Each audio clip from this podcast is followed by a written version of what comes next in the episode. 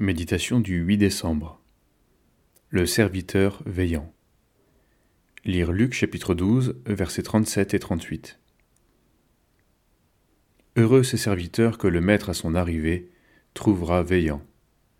En vérité, je vous le dis, il se scindra, les fera mettre à table, et s'approchera pour les servir.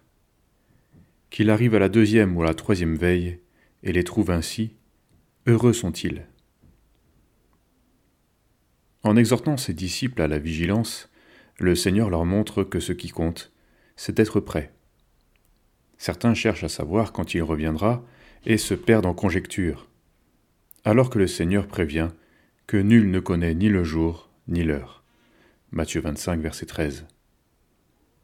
D'autres s'attachent à préparer les circonstances de son retour en voulant installer son royaume sur la terre, alors que la terre, avec les œuvres qu'elle renferme, sera consumée de Pierre 3, verset 10.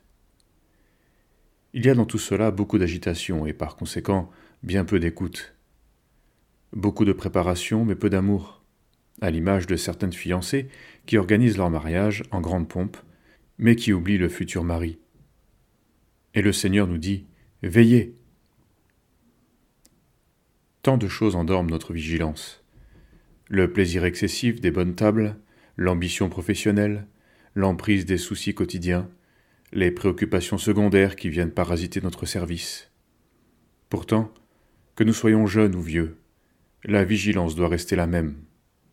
Elle consiste à servir, sans laisser aller, sans le joug de l'habitude, sans distraction non plus, car on peut aussi se distraire de l'œuvre et vouloir la développer plutôt qu'aimer et attendre le Seigneur.